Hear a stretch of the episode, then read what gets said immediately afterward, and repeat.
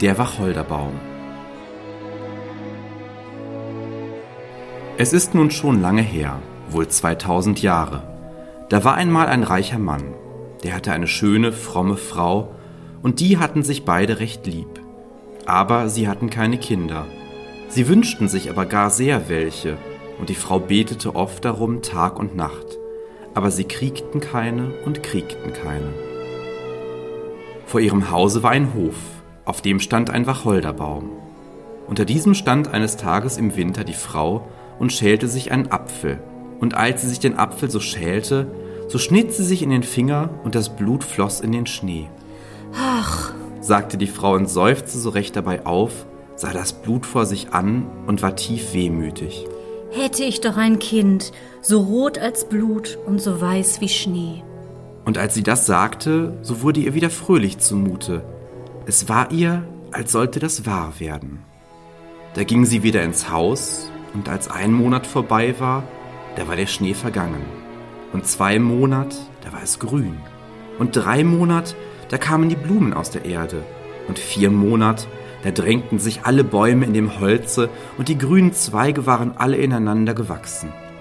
Dort sangen die Vöglein, dass das ganze Holz erschallte, und die Blüten fielen von den Bäumen. Da war der fünfte Monat vorbei, und die Frau stand wieder unter dem Wacholderbaum. Dort sprang ihr das Herz vor Freude, und sie fiel auf die Knie und wusste sich gar nicht zu lassen. Und als der sechste Monat vorbei war, da wurden die Früchte dick und stark, und sie wurde ganz still. Und im siebenten Monat, da griff sie nach den Beeren und aß sich recht satt. Da wurde sie traurig und krank. Der achte Monat ging hin, und sie rief ihren Mann und weinte und sagte, Wenn ich sterbe, so begrabet mich unter dem Wacholderbaum. Da war sie ganz getrost und freute sich, bis der neunte Monat vorbei war. Da kriegte sie ein Kind, so weiß wie Schnee und so rot wie Blut. Und als sie das sah, da freute sie sich so, dass sie starb. Da begrub ihr Mann sie unter dem Wacholderbaum, und er fing an, gar sehr zu weinen. Eine Zeit lang, und das ließ nach. Und da er noch ein wenig geweint hatte, da wurde er wieder heitrer, und noch eine Zeit, da nahm er wieder eine Frau. Mit der zweiten Frau kriegte er eine Tochter. Das Kind aber von der ersten Frau war ein kleiner Junge, der war so rot wie Blut und so weiß wie Schnee. Wenn die Frau ihre Tochter ansah, so hatte sie sie gar sehr lieb. Aber wenn sie dann den kleinen Jungen ansah, da ging es ihr immer durchs Herz und es deuchte ihr, als stünde er ihr überall im Wege und sie dachte dann immer, wie sie ihrer Tochter all das Vermögen zuwenden wollte. Das aber hatte ihr der Böse eingegeben. Sie wurde nun dem kleinen Jungen ganz gram, stieß ihn herum von einer Ecke in die andere, puffte ihn hier und knuffte ihn da, so dass das arme Kind immer in Angst war. Wenn es aus der Schule kam, hatte es nicht, wo es ruhig sitzen konnte. Einmal war die Frau in die Kammer gegangen. Da kam das kleine Töchterchen auch herauf und sagte, Mutter, gib mir einen Apfel. Ja, mein Kind, sagte die Frau und gab ihr einen schönen Apfel aus der Kiste. Die Kiste aber hatte einen großen, schweren Deckel mit einem großen, scharfen, eisernen Schlosse, Mutter, sagte das Töchterchen. soll Brüderchen nicht auch einen haben? Das verdroß die Frau, doch ließ sie es nicht merken und sagte, Ja, wenn er aus der Schule kommt. und als sie ihn durch das Fenster gewahr wurde, so war ihr doch gerade so, als wenn der Böse über sie käme.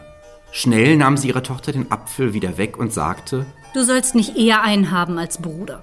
Darauf warf sie den Apfel in die Kiste und machte sie zu. Als nun der kleine Junge in die Türe trat, da sagte sie ganz freundlich zu ihm Mein Sohn, willst du einen Apfel haben? und sah ihn dabei ganz böse an. Mutter, sagte der kleine Junge, was siehst du mich so gräsig an? Ja, gib mir einen Apfel, Komm mit mir. sagte sie und machte den Deckel auf. Hol dir einen Apfel heraus. Und als sich der kleine Junge hineinbückt, da rät ihr der Böse. Bratsch! schlug sie den Deckel zu, dass der Kopf des kleinen Jungen abflog und unter die roten Äpfel fiel. Da überfiel es sie und sie dachte in großer Angst, wie kann ich das wohl von mir abbringen? Da ging sie hinunter in die Stube und holte aus der untersten Schublade der Kommode ein weißes Tuch. Nun setzte sie den Kopf auf den Leib und band das Halstuch so um, dass man nicht sehen konnte. Dann setzte sie ihn vor die Türe auf einen Stuhl und gab ihm den Apfel in die Hand. Bald darauf kam Marlenchen zu ihrer Mutter in die Küche. Die stand beim Feuer und rührte immer in einem Topfe. Mutter, sagte Marlenchen. Bruder sitzt vor der Tür und sieht ganz weiß aus. Er hat einen Apfel in der Hand. Ich habe ihn gebeten, er soll mir den Apfel geben, aber er antwortet nicht, und da wurde mir ganz graulich. Geh noch einmal hin, sagte die Mutter. Und wenn er wieder nicht antworten will, so gib ihm eins hinter die Ohren. Da ging Marlenchen hin und sagte Bruder, gib mir den Apfel. Aber er schwieg still. Da gab sie ihm eins an die Ohren, und da fiel der Kopf herunter. Darüber nun erschrak sie sich und fing an gar sehr zu weinen. Sie lief zur Mutter und sagte Ach Mutter, ich hab meinem Bruder den Kopf abgeschlagen. Und weinte und weinte und wollte sich nicht zufrieden geben. Marlenchen, sagte die Mutter, was hast du getan? Aber sei nur still, dass es kein Mensch merkt. Das ist nun doch einmal nicht zu ändern. Wir wollen ihn in Essig kochen. Da nahm die Mutter den kleinen Jungen, hackte ihn in Stücke, tat sie in einen Topf und kochte ihn im Essig. Marlenchen aber stand dabei und weinte und weinte, und die Tränen fielen alle in den Topf, so dass sie gar kein Salz brauchten. Da kam der Vater nach Haus, setzte sich zu Tisch und sagte, Wo ist denn mein Sohn? Da trug die Mutter eine große, große Schüssel auf mit Schwarzsauer, und Marlenchen weinte und konnte sich gar nicht halten. Da sagte der Vater wieder, Wo ist denn mein Sohn? Ach, sagte die Mutter. Er ist über Land gegangen zum Großohm. Er will dort eine Zeit lang bleiben. Was tut er denn dort? Er hat nicht einmal Adieu zu mir gesagt. Er wollte gern hin und fragte mich, ob er wohl sechs Wochen bleiben könnte. Er ist ja dort gut aufgehoben. Ach, sagte der Mann, ich bin recht traurig. Und es ist doch nicht recht. Er hätte mir doch Adieu sagen sollen. Damit fing er an zu essen und sagte, Marlenchen, was weinst du? Bruder wird wohl wiederkommen. Ach, Frau, sagte er dann, was schmeckt mir das Essen gut? Gib mir mehr. Und je mehr er aß, je mehr wollte er haben. Und er sagte immer, Gebt mir mehr, ihr sollt nichts davon haben. Das ist, als wenn das alles mein wäre. Und er aß und aß, und die Knochen warf er alle unter den Tisch, bis alles alle war. Marlenchen aber ging hin zu ihrer Kommode und nahm aus der untersten Schublade ihr bestes seidenes Tuch, holte alle die Knochen unter dem Tische hervor, band sie in das seidene Tuch und trug sie vor die Tür und weinte ihre blutigen Tränen. Dort legte sie sie unter den Wacholderbaum in das grüne Gras, und als sie sie dorthin gelegt hatte, da war ihr mit einem Male so recht leicht, und sie weinte nicht mehr.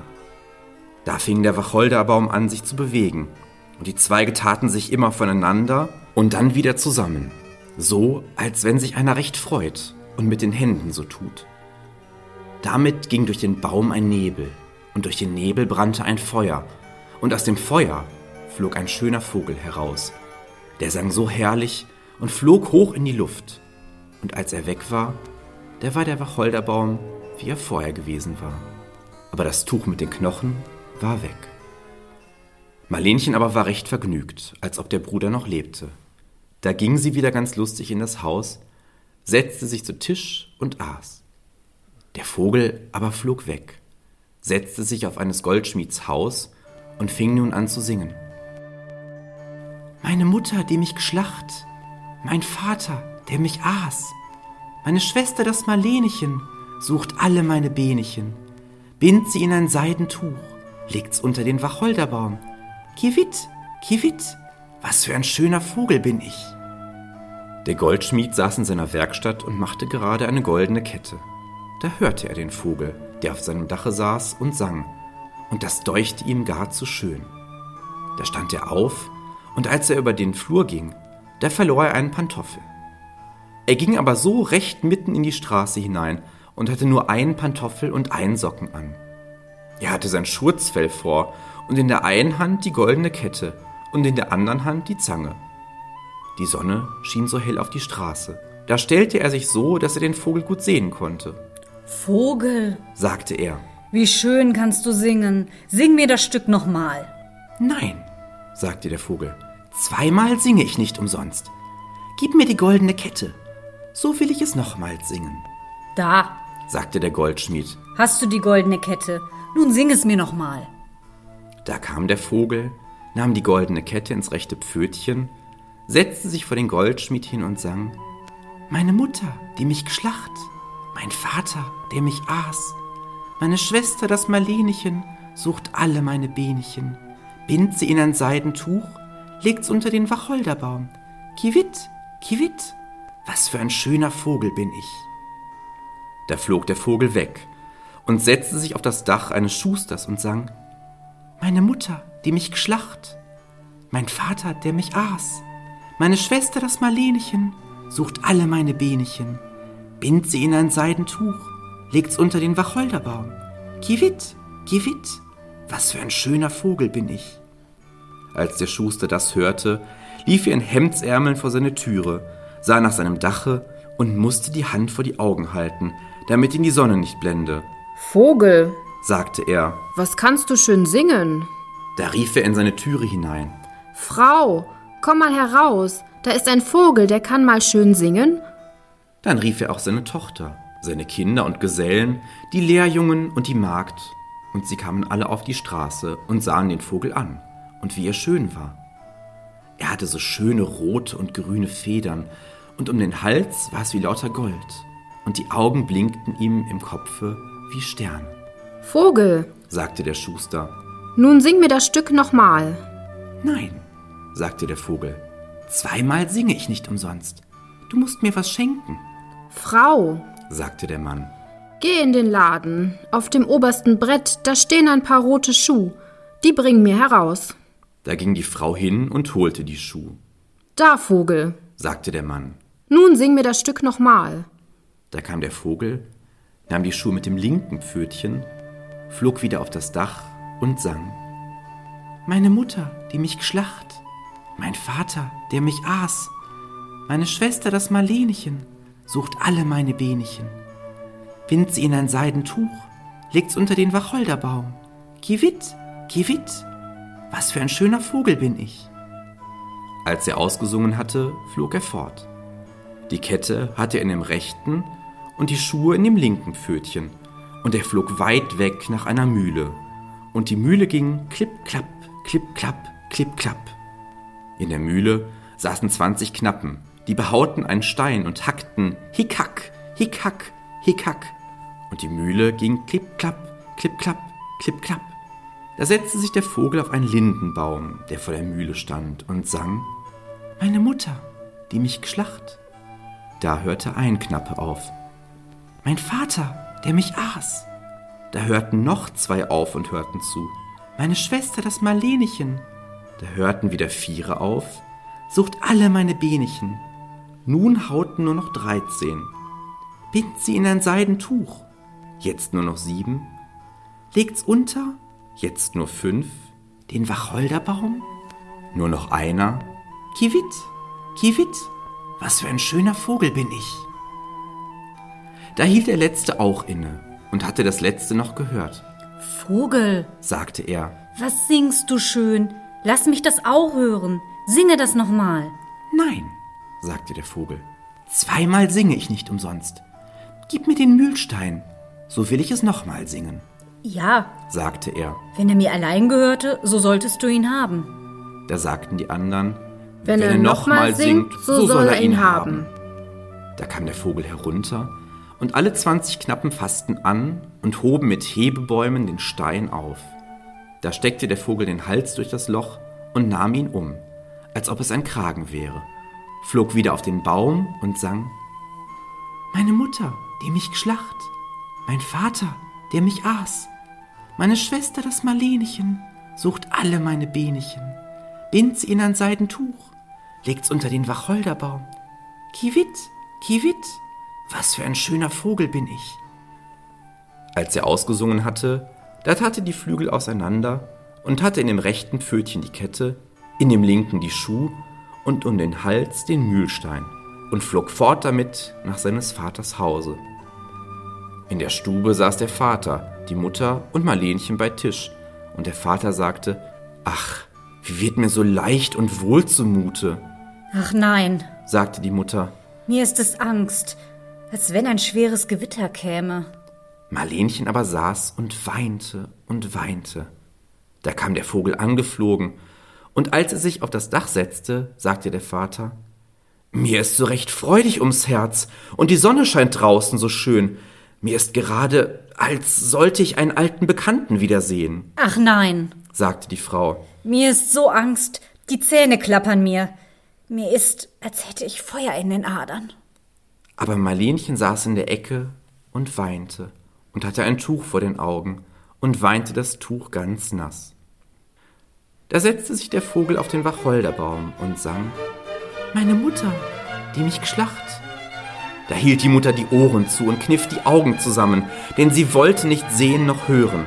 Aber das brauste ihr in den Ohren wie der stärkste Sturm, und die Augen brannten und zuckten ihr wie Blitze. Mein Vater, der mich aß. Ach, Mutter, sagte der Mann, das ist ein schöner Vogel, der singt so herrlich. Die Sonne scheint so warm und das riecht wie lauter Maiblumen.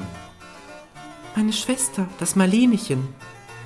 Da legte Marlenchen den Kopf auf die Knie und weinte immerfort. Der Mann aber sagte, ich gehe hinaus, ich muss den Vogel in der Nähe sehen. Ach, geh nicht, sagte die Frau. Mir ist, als bebte das ganze Haus und stände in Flammen. Aber der Mann ging hinaus und sah den Vogel an. Sucht alle meine Bienchen, bindt sie in ein Seidentuch, legt's unter den Wacholderbaum. Kiewit, kiewit, was für ein schöner Vogel bin ich. Dabei ließ der Vogel die goldene Kette fallen und sie fiel dem Manne just um den Hals, gerade so, dass sie ihm so recht schön passte. Da ging er hinein und sagte, Sieh, was ist das für ein guter Vogel? Er hat mir diese schöne Kette geschenkt und er sieht so prächtig aus. Der Frau aber wurde so Angst, dass sie niederstürzte, wobei ihr die Mütze vom Kopfe fiel. Da sang der Vogel wieder, Meine Mutter, die mich geschlacht. Ach, dass ich tausend Klafter unter der Erde wäre, damit ich das nicht hören müsste.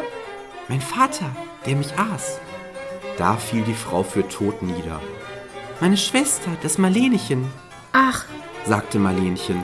Ich will auch hinausgehen und sehen, ob mir der Vogel was schenkt. Und da ging sie hinaus.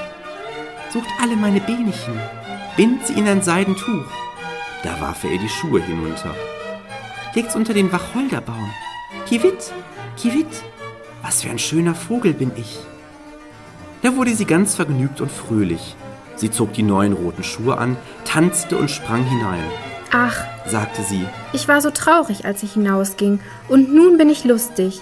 Das ist mal ein herrlicher Vogel, hat mir ein paar Schuhe geschenkt. Nein, sagte die Frau und sprang auf, und die Haare standen ihr zu Berge wie Feuerflammen. Mir ist, als sollte die Welt untergehen. Ich will auch hinaus, vielleicht wird es mir auch leichter. Und als sie aus der Türe kam, bratsch, warf ihr der Vogel den Mühlstein auf den Kopf, dass sie ganz zerquetscht wurde. Als der Vater und Marlenchen das hörten, gingen sie hinaus. Da sahen sie Dampf, Flammen und Feuer auf der Stelle. Und als das verloschen war, da stand der kleine Bruder da. Der nahm den Vater und Marlenchen bei der Hand. Alle drei waren nun recht vergnügt und gingen in das Haus, setzten sich zu Tische und aßen.